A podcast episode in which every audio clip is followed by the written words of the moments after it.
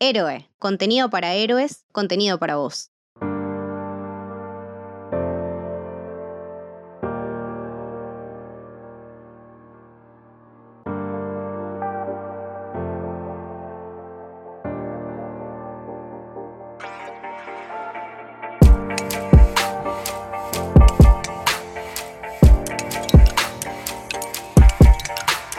Hola, ¿cómo andan? Mi nombre es Sole Venecio Soy Jessica Vladi, ¿cómo va?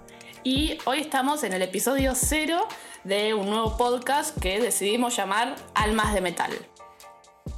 ¿Por qué será? A mí lo que me hace acordar a una película de hace mucho tiempo atrás, es una traducción española bastante desacertada, pero creo que viene muy bien para, más para la serie que para la película en sí, para los planteos ¿no? que tiene eh, justamente Westworld.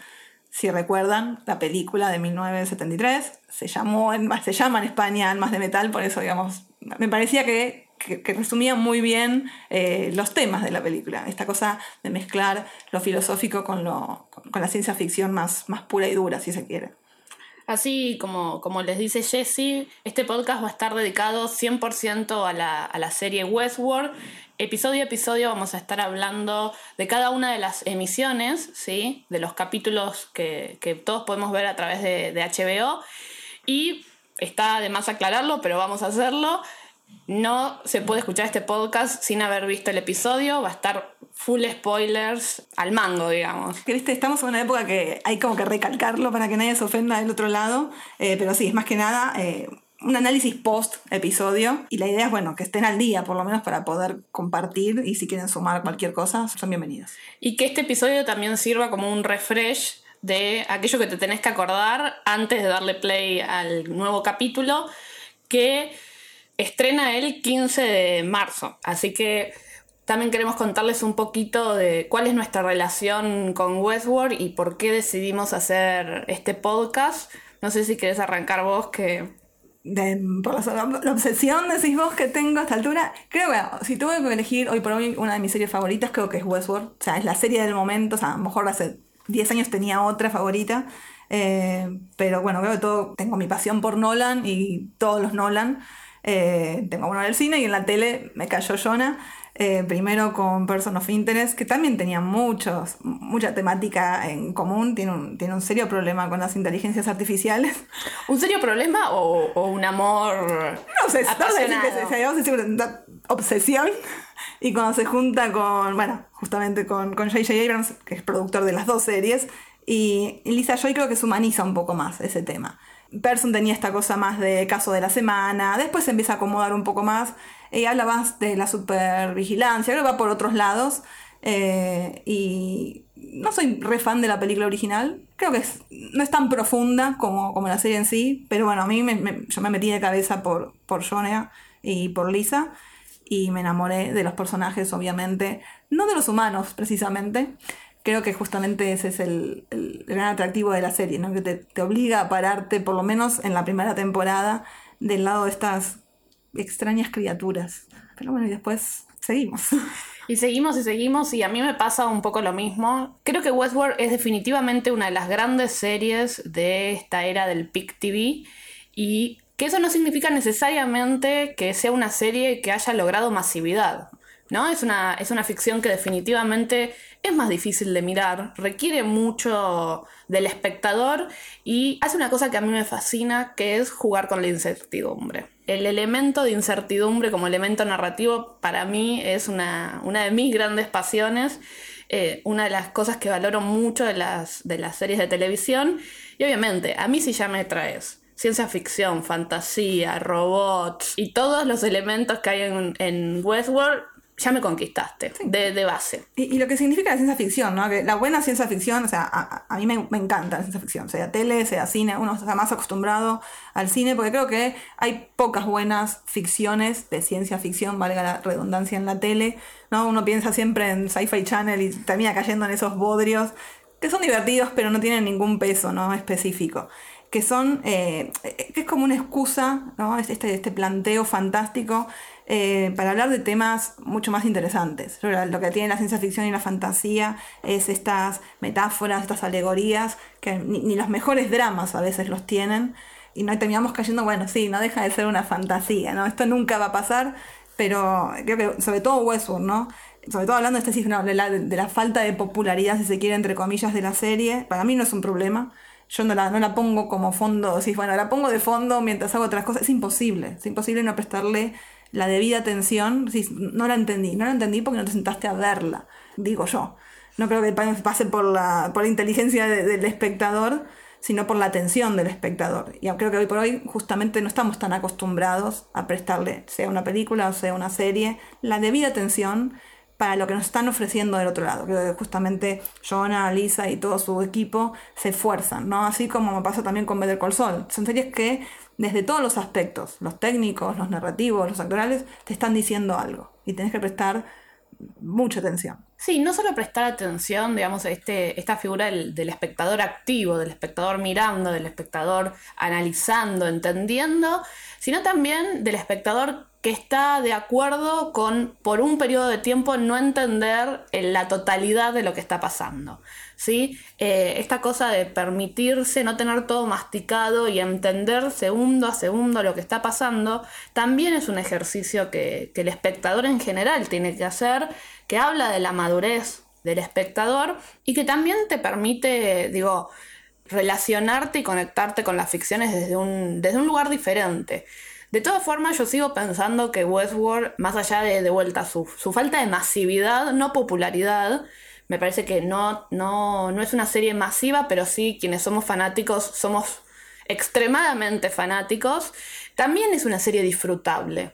También es una serie de entretenimiento y no pierde ese, ese valor de, de ser entretenida, de, de, con un ritmo narrativo súper dinámico, pero bueno, es una serie que definitivamente exige mucho más de vos como espectador que, por ejemplo, Game of.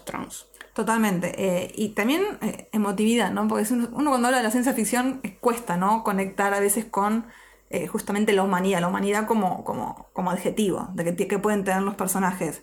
No sé si me pasó tanto en la primera temporada en sí, creo que me pasó mucho con Maeve cuando se pierde por los laberintos, creo que de, de, Mesa Hub y empieza a descubrir lo que está pasando.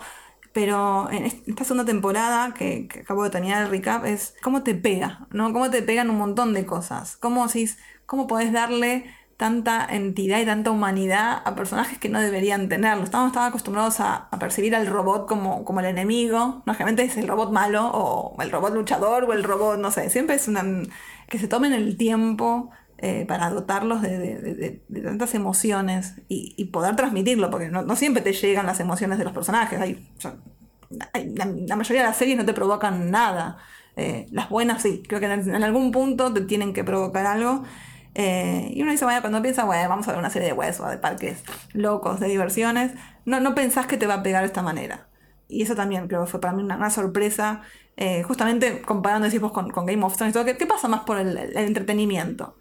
Porque es diferente la estructura, es diferente, o sea, a mí me encantan las, las estructuras no lineales, no, por algo soy fanática de, de, los dos Nolan y les encanta jugar con esto y en un punto sí te perdés, pero en un punto también te dejan darte cuenta de dónde está el truco para, para entender el resto, ¿no? Y cómo cada temporada, sobre todo la primera y la segunda, responden a una estructura diferente precisa y que se conecta con la narración y cómo la quieren contar, ¿no? Esta cosa eh, cíclica que tiene la primera temporada o la desordenada que tiene la segunda justamente porque te estás poniendo en el lugar de la cabeza desordenada de Bernard, eh, donde todo tiene un propósito. Eso me parece eh, fabuloso, o sea, desde lo visual, desde lo musical, desde lo narrativo, o sea, que, todo esté tan milimétricamente calculado. Puede ser algo muy clínico y a la gente que a lo mejor le gusta la, cosa más improvisada y decir, bueno, tienen que ser todo tan perfecto creo que no lo percibimos a lo mejor en su totalidad, pero nuestro cerebro de alguna forma nos dice, che, acá hay algo, acá hay algo raro y, que está bueno. Entonces cuando lo ves una segunda vez, una tercera vez, te empiezas a dar cuenta que, que, todo tiene un sentido. Sí, sí, como que te presenta diferentes capas de lectura y de vuelta, creo que lo interesante es que quien se quiera quedar con la primera lo va a disfrutar en su totalidad y que quien quiera ir a profundidad también lo va a disfrutar.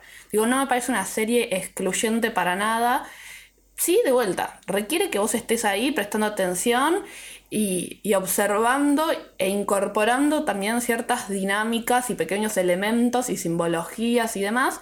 Todo, hay, definitivamente hay toda una semiología alrededor de, de la construcción narrativa de personajes, de historia.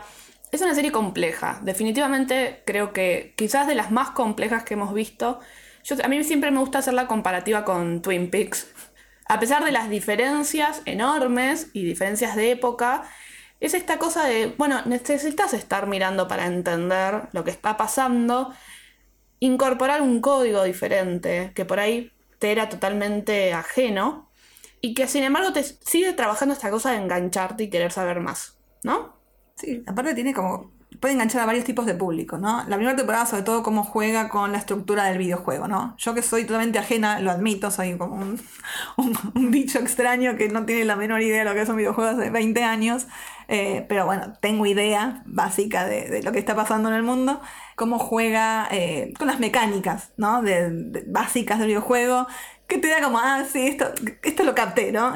Como darse cuenta de decir, esto está bueno. Incluso hasta hablando con gente del medio, decís, eh, plantea mucho mejor eh, la estructura y cómo es el mundo de, la, de, las empresas de videojuegos que una película que se pueda sumergir o una serie que se pueda sumergir en ese tema, ¿no? Yo personalmente, una de las cosas que más me gusta de Westworld es el concepto existencialista sobre la humanidad me parece que el trabajo que hacen sobre qué es ser humano, con todo esto de eh, la inteligencia artificial, también preguntarnos qué no es, me parece que esa es la exploración, por lo menos una de las exploraciones que a mí más me interesa, porque también sirve como puntapié para hablar de lo que es la maldad, de lo que es ser una persona mala, ser una persona buena, si nacemos malos o nacemos buenos, y a partir de eso un montón de otras cosas.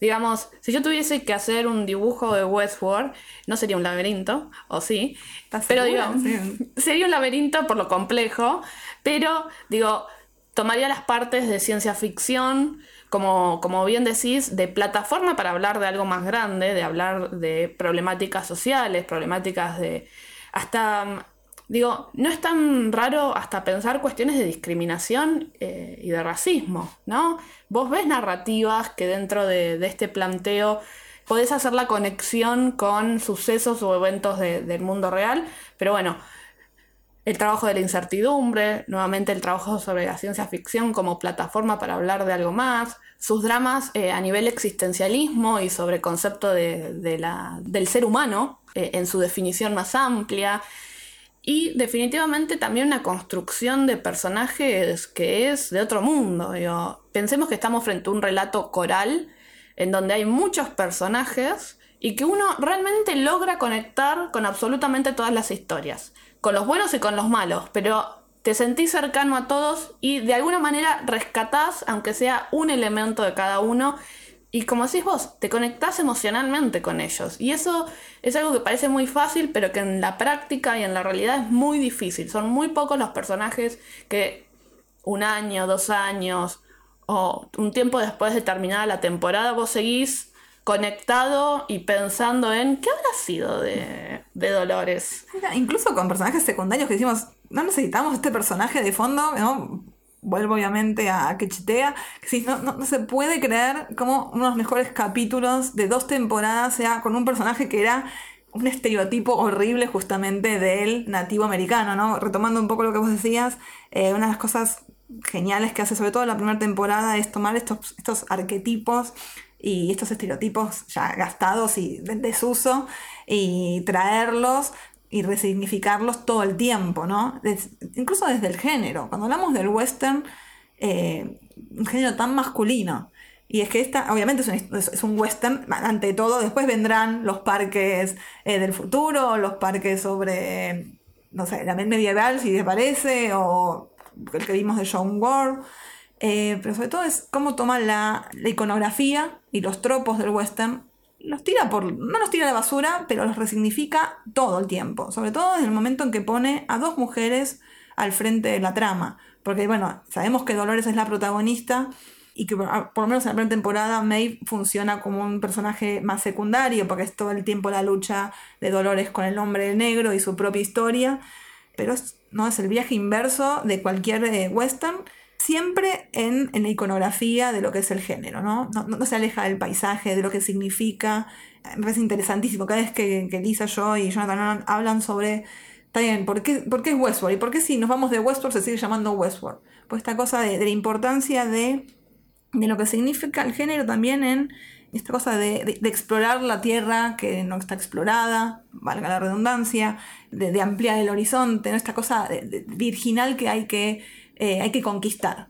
Eh, puede ser una tierra, puede ser eh, la, propia, el propio impulso de cada personaje. Esta cosa que, hay detrás de cada montaña, que, que hay por descubrir, que puede ser literal, como es en, la narrativa de nos vamos de, aventura con, los hosts y los visitantes a, vivir esta aventura que nos plantea un tipo que escribió un cuentito, básicamente, que son horribles si contamos las narrativas del personaje de Lee, justamente el guionista de Westworld, eh, cómo, juega mucho con, ese, con ese personaje, ¿no? pero al mismo tiempo lo que significa eh, explorar para estos personajes tienen que explorar su propia existencia. Eh, eso es lo que me pareció súper interesante a mí, que no es un género que en sí me interese, ¿no? El de los indios, el de los vaqueros, eh, esta cosa del antihéroe que llega ¿no? a un lugar y que tiene que retomar el status quo, que básicamente es eso, el, western en sí, esta cosa de, exploración constante, que tenía que ver con eso, ¿no? la exploración del, del oeste americano, así que era un lugar desértico, eh, vinieron unos colonos de otros lados, les dieron un pedazo de tierra, bueno, arréglense a ustedes ah, con los indios, con los búfalos o con lo que haya en el camino. Bueno, está claro que la pasión está sobre esta mesa y que podemos hablar horas y horas sobre eh, lo que vimos y lo que significa Westworld para la pantalla, para la industria y para nosotras, pero haciendo un refresh un poco rápido de lo que te tenés que acordar antes de darle play al, al nuevo episodio, para mí la primera gran cosa es Westworld abre sus puertas, estos hosts ya no están dentro del ecosistema de los parques y están en el mundo, ¿no? Están ahí afuera eh, teniendo su impacto, veremos cuál, pero ya no están controlados, digamos, en su, en su concepto de control, de desactivar y activar y demás, están fuera de regla. ¿Vos decís que están afuera? Hay muchas, o sea, si nos guiamos por las teorías, eh, hay mucha gente que dice que no, pero bueno, ya vamos a llegar al momento de teorizar. Y como vos decís, obviamente, sí, es este, este nuevo mundo, ¿no? Esta nueva temporada tiene este, este subtitulito, eh, así como la primera era el laberinto, la segunda fue la puerta, este es el nuevo mundo. Que igual el tema del nuevo mundo se viene repitiendo desde la segunda temporada, porque eh, ese ese Edén a donde van a parar también los hosts que deciden la muerte, digamos, entre comillas, eh, y vivir bajo sus propios términos, eh, también lo dicen el nuevo mundo. Entonces creo que hay un juego también eh, con todos estos nuevos mundos para los diferentes anfitriones. y también está lo que significa es el cambio de roles. Si antes teníamos a los visitantes entrando a un parque para vivir sus aventuras junto a estos anfitriones que, que les plantean distintas aventuras, cómo va a ser ahora los hosts en un mundo ajeno, entrando al mundo de los seres humanos, cómo va a ser esta nueva dinámica. Creo que eso es lo más interesante, que es algo que justamente se planteaba, ¿no? creo que fue Jeffrey Wright que dijo, para él lo más interesante era justamente este cambio de, de roles, ¿no? que nosotros somos los visitantes en el mundo de los seres humanos. Sí, un mundo que también tiene sus propias dinámicas a las cuales ellos son totalmente ajenos, ¿no? Porque si uno piensa en los visitantes, eh, en los turistas que van a Westworld, si bien está todo este concepto de ser tu verdadero yo sin ninguna traba moral, social y demás, es cierto que eso no funciona en el mundo real, eh, por decirlo de alguna manera, en este nuevo mundo para, para los hosts, por lo cual también va a haber un choque de tratar de entender qué es lo que realmente está pasando ahí y también cuál es su objetivo, porque hay una gran pregunta alrededor de, esta nueva temporada, esta tercera temporada, que es, por ejemplo, Dolores inicia una misión de venganza, ¿no? Y esta misión de venganza, ¿qué tiene? O sea, ¿dónde va a tener asidero en este mundo real en donde, por ejemplo, las personas tienen que ir a trabajar todos los días? ¿Sí? Eh, sí, obvio. Eh, yo que ahí estoy retomando un poco lo que decías vos de la gente no se comporta en el mundo real como se comporta justamente en Huesos. Creo que ahí es donde entra en juego el personaje, este nuevo personaje de Aaron Paul, que es Caleb, que es un obrero, que es lo que va a lograr que Dolores entienda y comprenda al ser humano desde, otra, desde otro lado, porque estaba acostumbrada a conocer a los seres humanos del parque, ya sea sus creadores o los visitantes que hacían uso y abuso de, ella en todas las formas posibles. Por eso eh, este odio que ella eh, va, acumulando es justamente porque conoce a los humanos de esta forma. Humanos desatados que de alguna forma descubren su propia naturaleza escondida dentro del parque. El, ejemplo más claro es, es William que dice, yo en realidad soy esto, pero obviamente me comporto de otra manera en el mundo real. Y cuando la mujer descubre cómo es realmente es cuando, bueno, justamente decide que ya no quiere vivir con este tipo.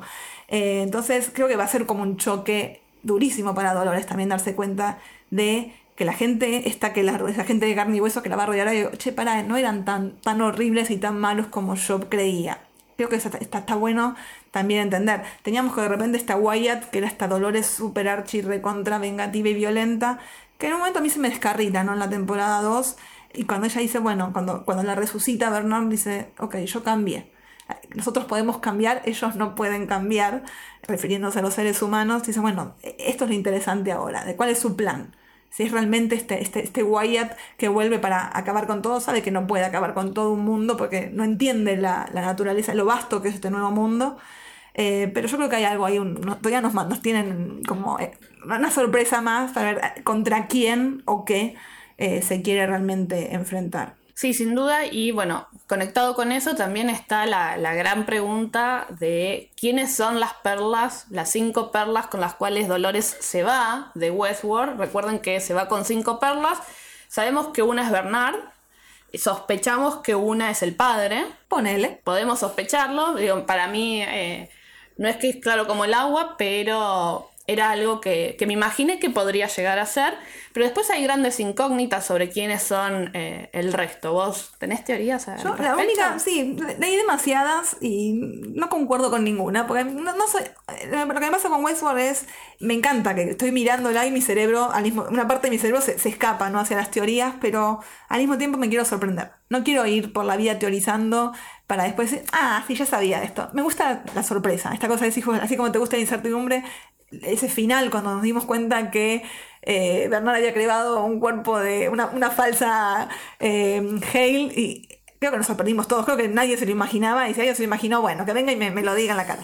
Pero yo creo que una de las perlitas podría ser Emily, que es la hija de, de William, una persona que pobrecita la pasó mal con el padre que le tocó Sabemos que eh, es un host en el futuro, que obviamente hay un host que toma su, su, cara. Creo que tiene un nombre, creo que figura como Grace en, los títulos para lo que viene. Pero creo que me imagino, me imagino haciendo un buen equipo con Dolores, porque tiene una visión muy particular de la humanidad las dos, ¿no? Sobre todo si tenemos como punto de, como punto de, de partida, lo que es la humanidad es justamente el padre, a William. Sí, veremos, veremos, veremos.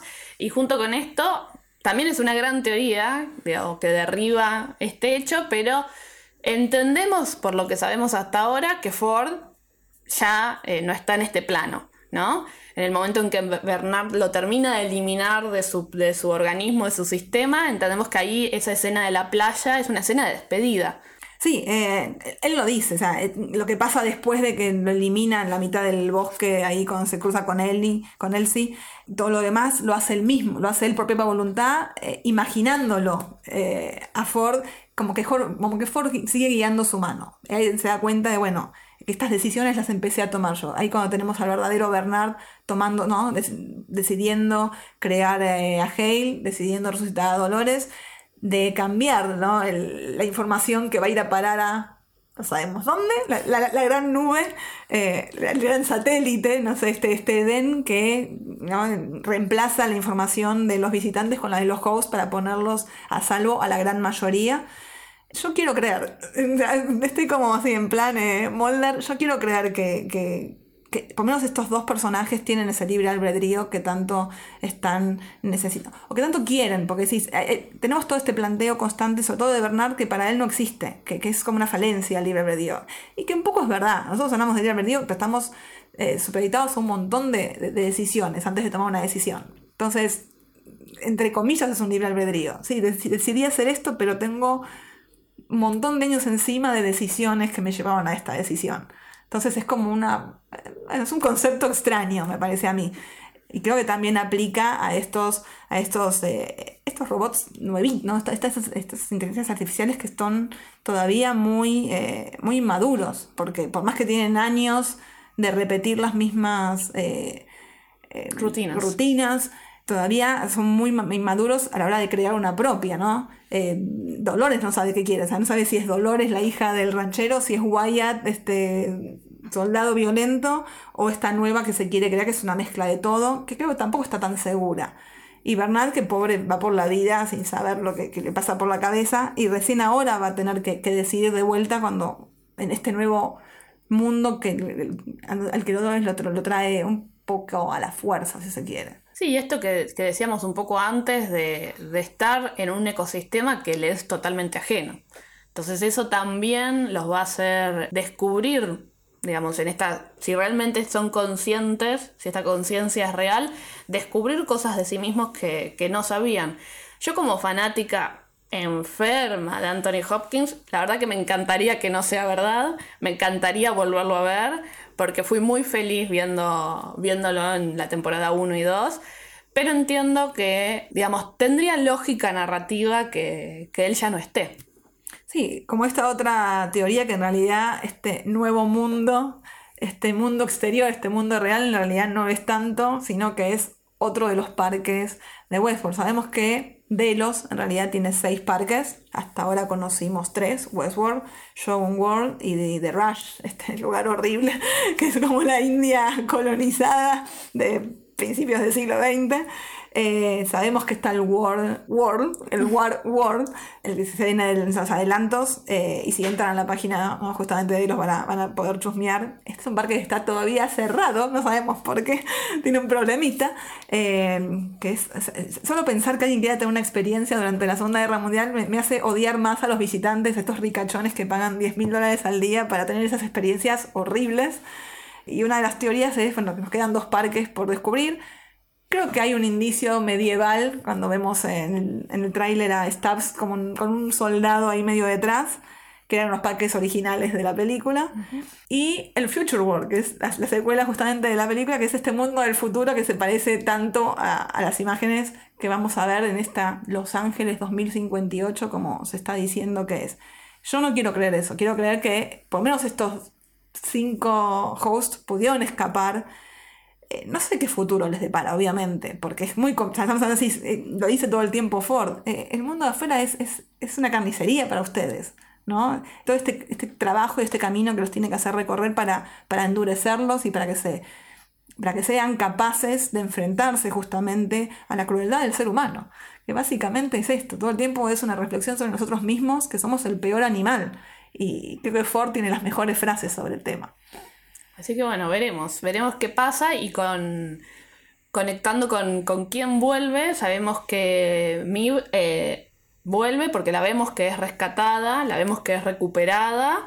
Lo que no sabemos es en qué contexto o de qué manera. ¿Con qué poderes? Porque ella ya, haya conseguido esta nueva voz, estos nuevos poderes de Jerry que que no tiene ningún otro, otro host, porque ni siquiera Dolores, cada uno, eso, es lo genial me parece a mí de cada, cada personaje es diferente, ¿no? Cómo Bernard se despierta de una manera, cómo Dolores lo hace más con, dolor, ¿no? Valga la, no sé si lo de Dolores es tan, ahora que lo pienso, eh, si es tan, eh, ¿no? Es un, nombre no tan azaroso que le pusieron.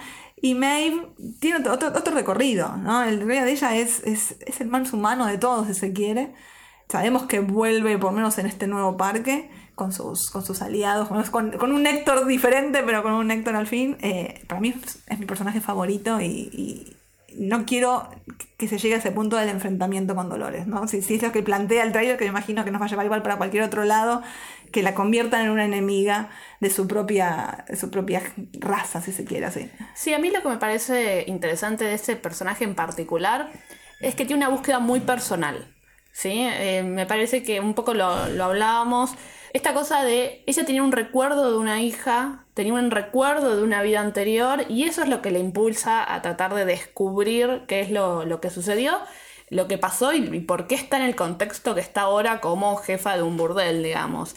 Y me parece que esa despertar tan personal, tan humano, aunque suene extraño decirlo, hace que su recorrido sea completamente diferente y también eh, que su misión sea diferente, ¿no? Porque su recorrido de, de, venganza es, digamos, no sé si lo podría llamar de venganza, sino de como de recuperar.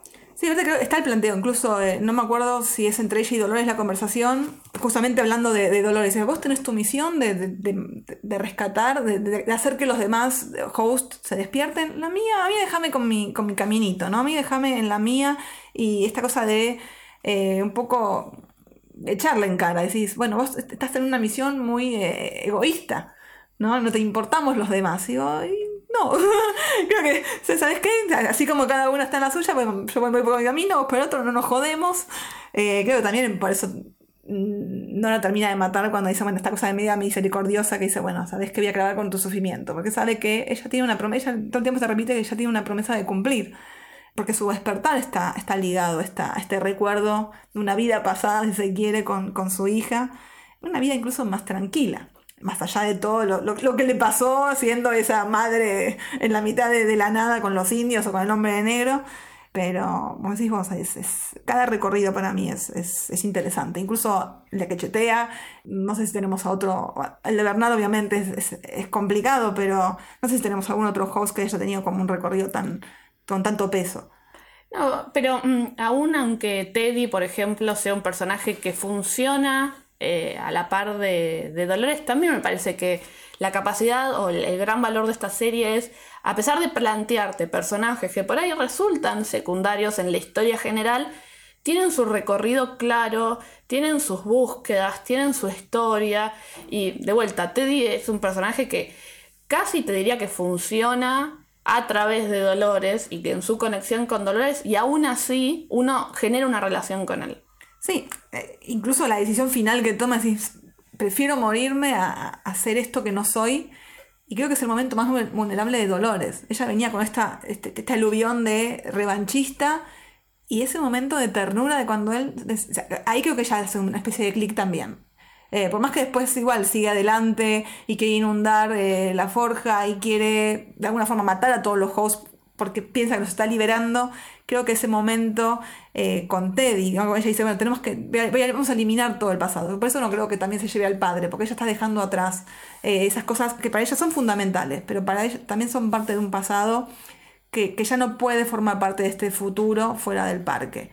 Eh, por eso ahí ¿no? disiento con la teoría de que se llevó también creo los mejores momentos de los momentos vulnerables de ella son juntamente con el padre y con Teddy, con dos personajes que, las, se la metieron en sus vidas, que no, ni siquiera son, es una narrativa creada, eh, pero demostrando ¿no? este, esta humanidad entre comillas que creo que tienen los, los, los hosts.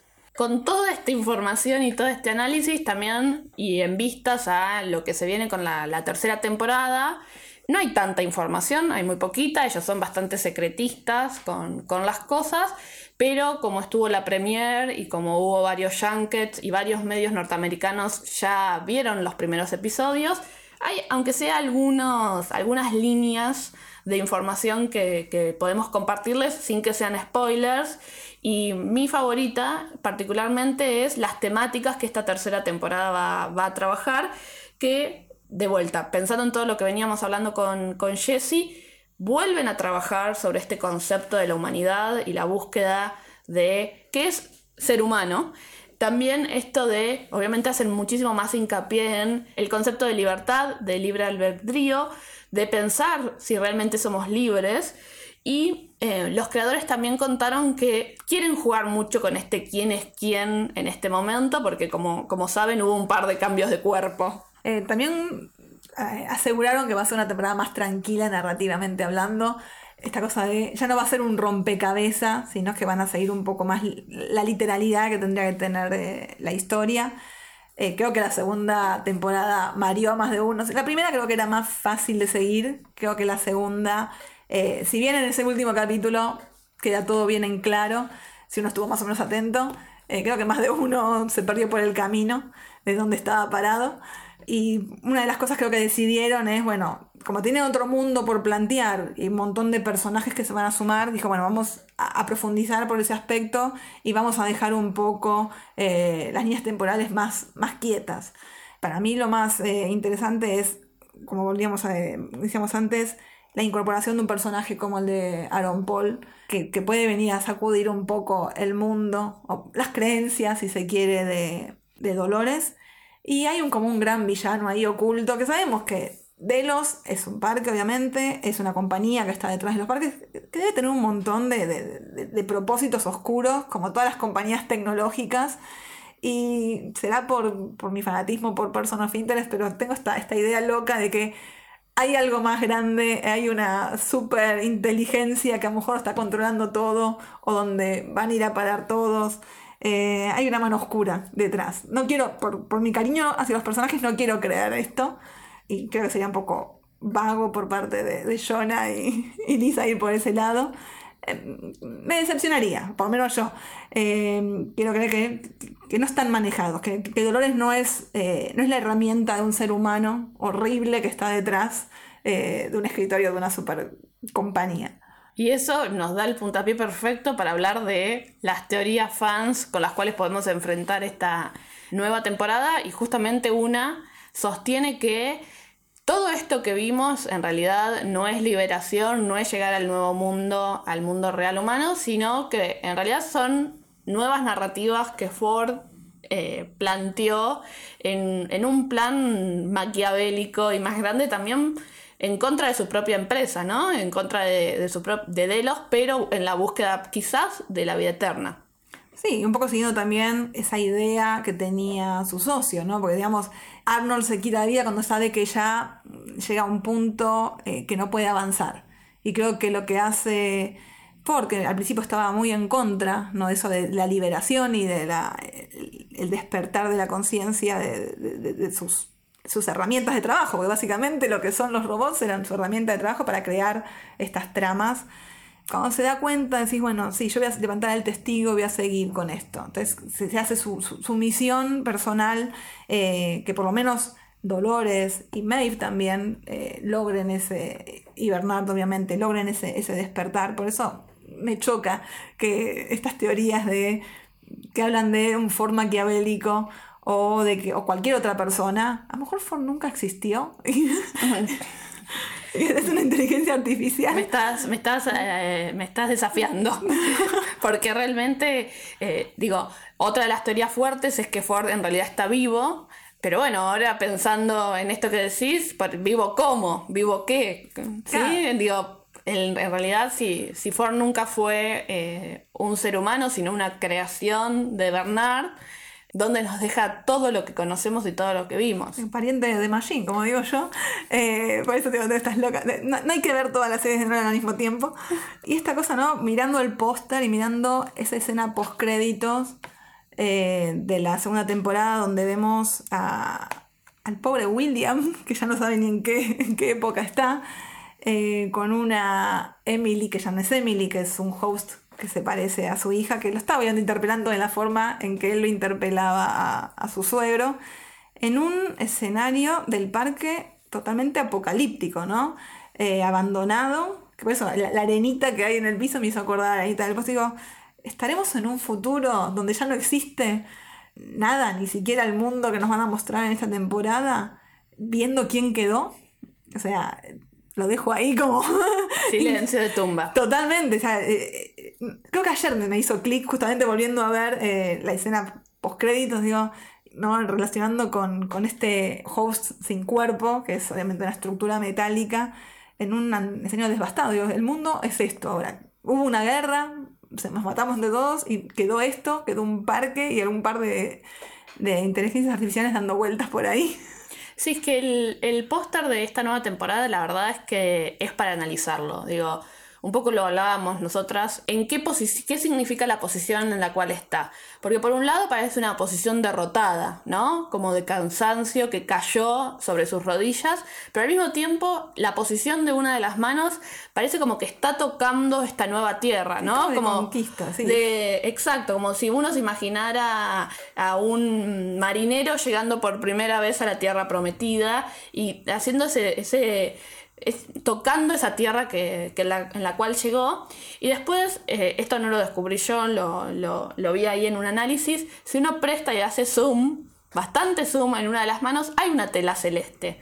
que remite al vestido celeste de Dolores. Entonces, digo, esta arenita que por ahí vuela, la posición de, esta estructura metálica, esa tela, también el fondo, ¿no? Es como una conquista, ¿no? Si como decimos, es, no sé, Colón llegando a América, eh, arrodillado en la tierra y metiendo las manos en la arena, eh, que también está en Game of Thrones cuando llega, cuando vuelve Daenerys, ¿no? Eh, que es muy, es muy propio, ¿no? De esto de, o, de volver o de llegar a algún lado y este reconocimiento del, nuevo mundo, justamente.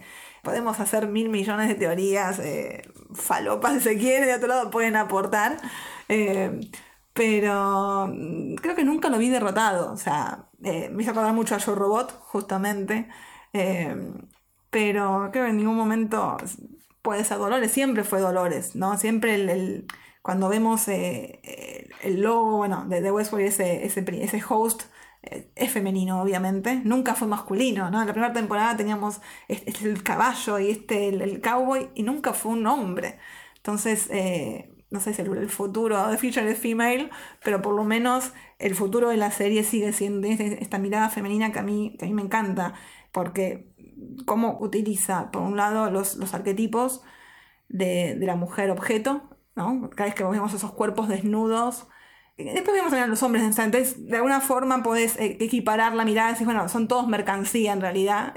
Ford lo repite y mira, esto no es nada, ¿no? No te encariñes con este pedazo de, de metal y cómo pasamos de eso al cariño que le tenemos hoy, que, que, no querés que les pase nada, sabiendo que no les puede pasar nada, que no pueden morir, o, sí, pueden, pueden destruirse, pero cómo pasás a, percibirlos como, como un objeto, a un personaje más importante que los seres humanos. Sí, es que eso, digo, me parece que la mirada es justamente una mirada de género, y la mirada de género construye tanto a la mujer como al, al, hombre, digamos, es lo que desde, desde nuestro feminismo siempre vamos a repetir, que es que el machismo no, no es contra la mujer, es contra la mujer y hombre.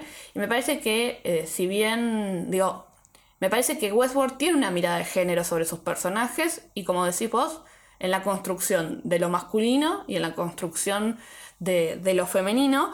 Em, y yéndonos a temas un poco menos serios, o no tanto, la otra teoría que, que me divertía mucho era que Delos en realidad está reemplazando seres humanos y que Westworld es su campo de testeo y de recolección de datos, pero que en realidad lo que está haciendo es chupando información para reemplazar personas en el mundo exterior. No sabemos con qué motivos. Yo, el clásico que me imagino, obviamente, es para tener personas a su favor y fácilmente controladas en posiciones de poder, pero no sería tan loco pensar eh, esta, que esta teoría era un objetivo a largo plazo de, la empresa. Sí, bueno, cuando piensas, cuando, cuando, te enterás los verdaderos motivos del parque, que obviamente, o sea, ¿quién invertiría tanta plata para que vengan unos ricachones a cumplir sus fantasías más locas?